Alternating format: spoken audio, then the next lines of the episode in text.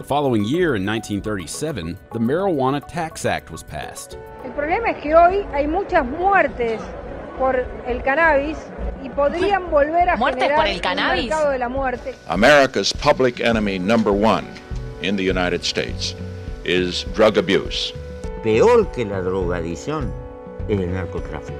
No es un buen mensaje la despenalización, porque la marihuana es droga de inicio. Yo lo que creo que el cannabis medicinal, que a esta altura nadie lo discute. ¿eh? En la agenda lo primero que tenemos es modificar la reglamentación de la ley De uso medicinal. de uso medicinal. El gobierno permitirá el cultivo y la venta en farmacias del cannabis medicinal. Ya se presentó un borrador de lo que será la reglamentación de la ley.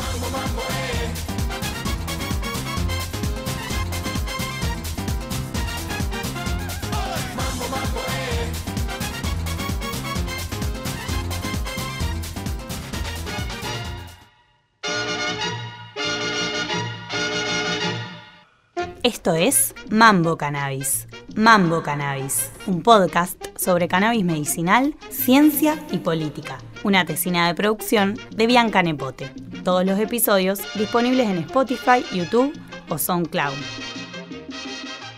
Las palabras son un mambo, pero de esos que construyen. En los debates sobre cannabis y drogas en general, es clave ser precisos con los términos que utilizamos. Muchas veces en las discusiones aparecen palabras como despenalización, legalización o regulación y se asocian a un mismo significado. Pero no son lo mismo. No son lo mismo. Y ahora vamos a ver el porqué. Pero antes, es importante aclarar que tanto para la despenalización, la legalización o la regulación existe una especie de antónimo, y es la palabra prohibición, que hace referencia a la prohibición por parte de la ley penal para el cultivo, la producción, la distribución y la posesión no autorizada de ciertas sustancias psicoactivas. Cuando una sustancia está prohibida, no se puede consumir y si se consume, existen sanciones correspondientes que podrían aplicarse. Un ejemplo de una sustancia prohibida es la cocaína. Ahora que ya sabemos qué significa prohibición, volvamos a las tres palabras del principio. ¿Por qué no es lo mismo despenalizar, legalizar o regular? En primer lugar, la despenalización busca la eliminación de las sanciones penales hacia el consumo y la posesión no autorizada de ciertas sustancias controladas, por lo general en cantidades lo suficientemente pequeñas para considerarse de uso personal. Despenalizar es derogar una ley que tipificaba cierta conducta como delito. Ejemplo, dejar de calificar como delito el consumo de marihuana en el ámbito privado, pero no la droga en sí. Ahora vamos con la segunda palabra, la legalización. Legalizar implica eliminar las prohibiciones legales en los procesos de producción, distribución y consumo de sustancias controladas para propósitos diferentes a los medicinales o científicos. Explicado más fácil, legalizar significa volver una conducta, actividad o sustancia anteriormente prohibida, como por ejemplo el cigarrillo o consumir alcohol, en permitida por la ley. La última palabra es la regulación. Regular implica generar una amplia cantidad de marcos reglamentarios que permiten que las drogas controladas estén disponibles legalmente para propósitos medicinales, científicos y recreativos, siempre bajo control estatal. Las sustancias reguladas siguen siendo consideradas como drogas. Sin embargo, el Estado interviene estableciendo los parámetros de consumo según los riesgos a la salud que provoca cada sustancia. Resumiendo, la regulación básicamente quiere decir sujetar a reglas. Pero, ¿cuál es la situación actual en nuestro país en relación al cannabis? ¿Cuál sería la palabra que se aplica en nuestro caso? Primero lo primero. Los datos, la información, la documentación, la noticia, lo concreto, lo que no se discute. El informe.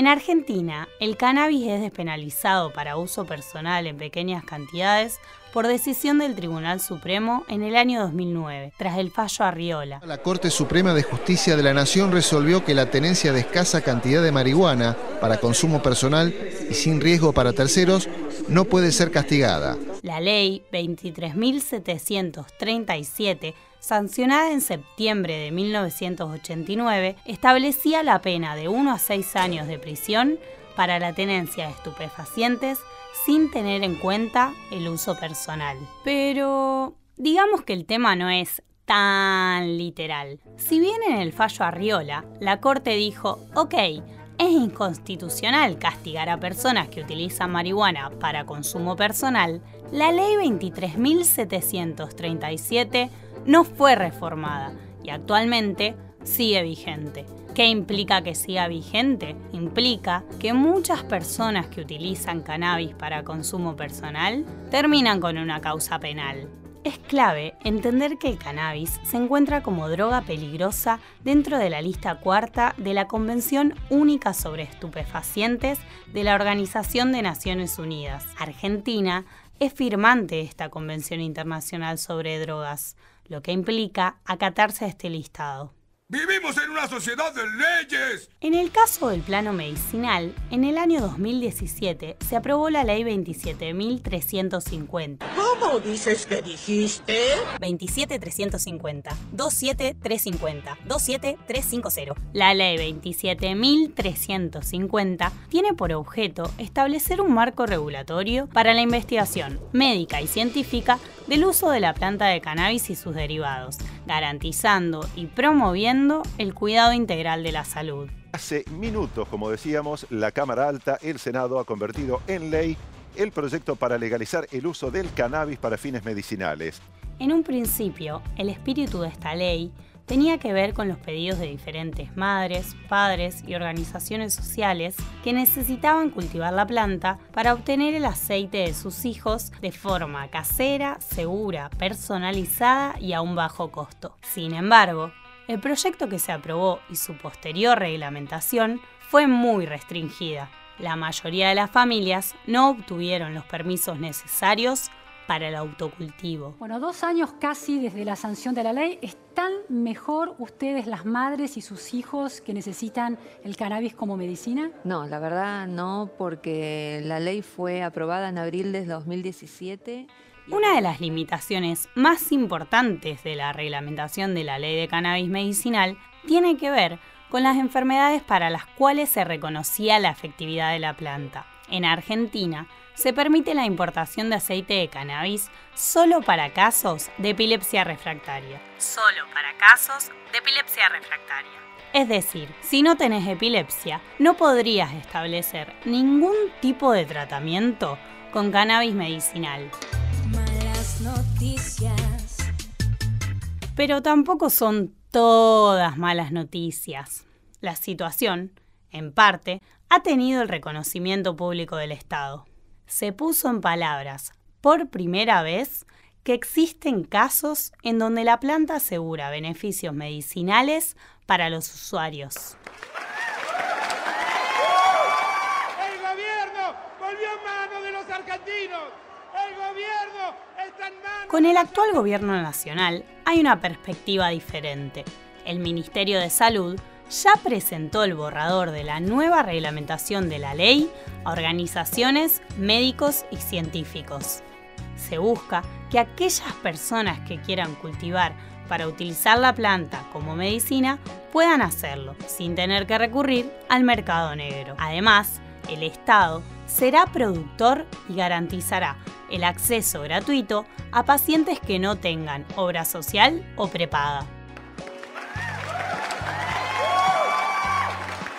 En el caso de Santa Fe, el pasado 2 de julio se aprobó en la Cámara de Diputados un proyecto de ley que permitiría el autocultivo con una previa autorización de un profesional de la salud. Esta plantita ingresó a la legislatura y fue la polémica de la sesión en diputados, donde se dio media sanción al proyecto de autocultivo de cannabis con fines medicinales. Esta es una planta de marihuana, para quienes no la conocen, para quienes nunca vieron una. La discusión actualmente está pendiente en el Senado provincial.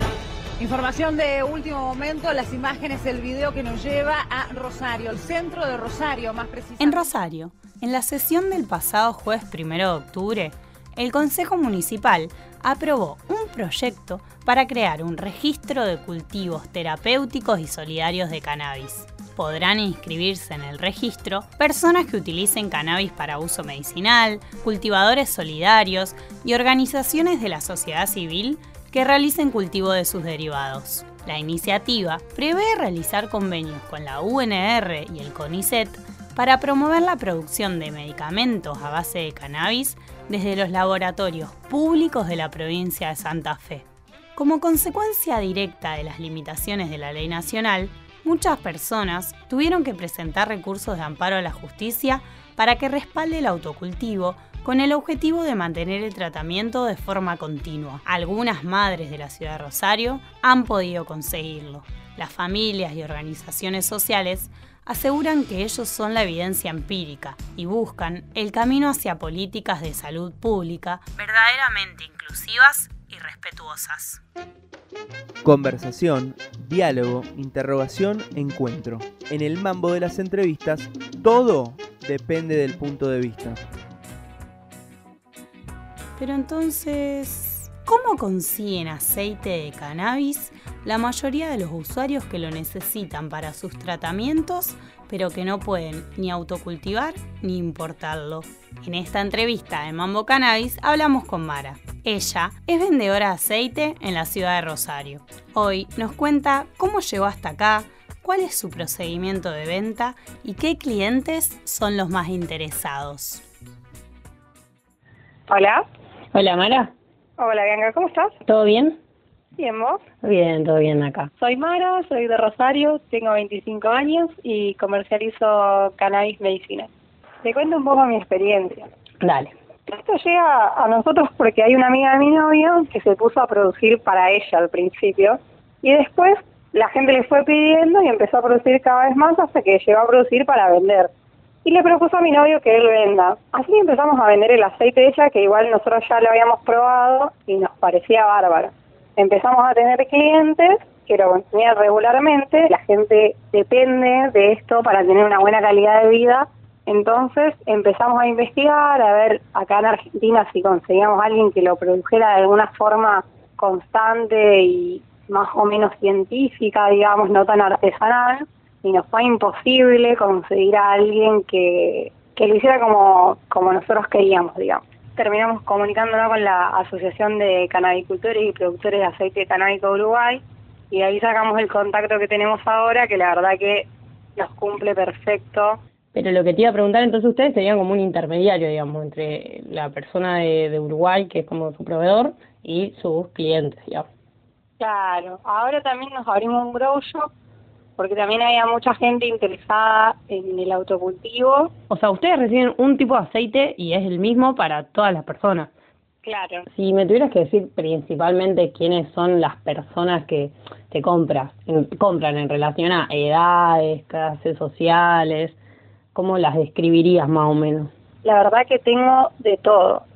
He tenido eh, gente joven que por ansiedad o por ataque de pánico lo toman tengo gente jubilada que por la edad, por los dolores, tengo gente operada que quedó mal, que necesita. Otra cosa que me sorprendió un montón, la cantidad de gente que toma fármacos y la cantidad de fármacos que toman es increíble. Nuestra modalidad es, tenemos el aceite y a la semana de 10 días hacemos un primer control. Porque sinceramente, y sobre todo con la gente grande me pasa, nada, que les decís que tomen tres gotas, suponete a la mañana y tres gotas a la tarde y le hablas a la semana siguiente y tomaron dos gotas porque a ellos les pareció que se iba a estar bien, ¿me entendés? Hoy en día el aceite es legal para la epilepsia refractaria, creo que es. Sí, sí, importados. Pero tenés que hacer un trámite eh, previo y te lo tiene que aprobar la farmacia, o sea que tenés que conseguir una farmacia que también lo importe, porque debe tener un costo en dólares como de 500, 600 dólares con todos los impuestos que tienen que pagar acá, es muy difícil que alguien que tenga algo muy leve se acerque a comprar un frasco. Porque el precio ahora está en 1.800 pesos.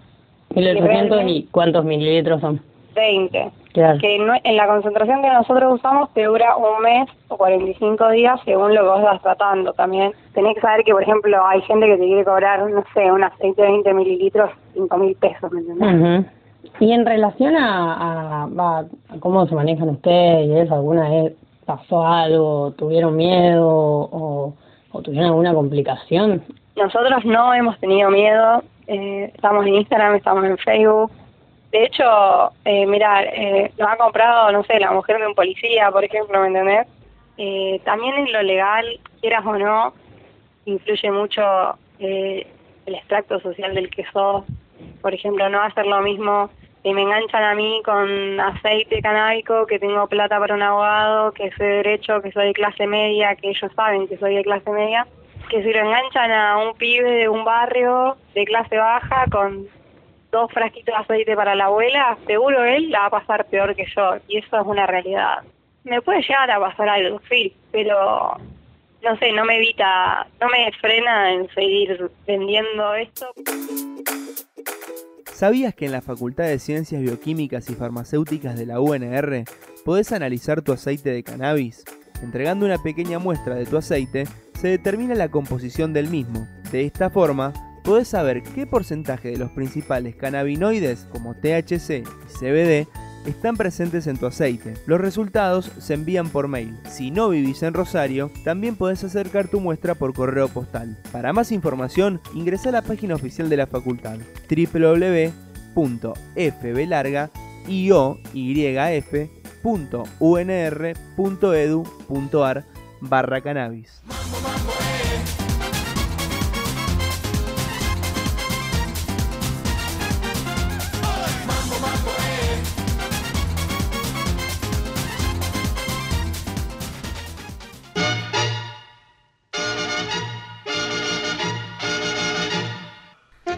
Fue Mambo Cannabis, Mambo Cannabis, un podcast sobre cannabis medicinal, ciencia y política, una tesina de producción de Bianca Nepote. Podés escuchar este episodio de vuelta en Spotify, YouTube o SoundCloud. Si te gustó, compartilo.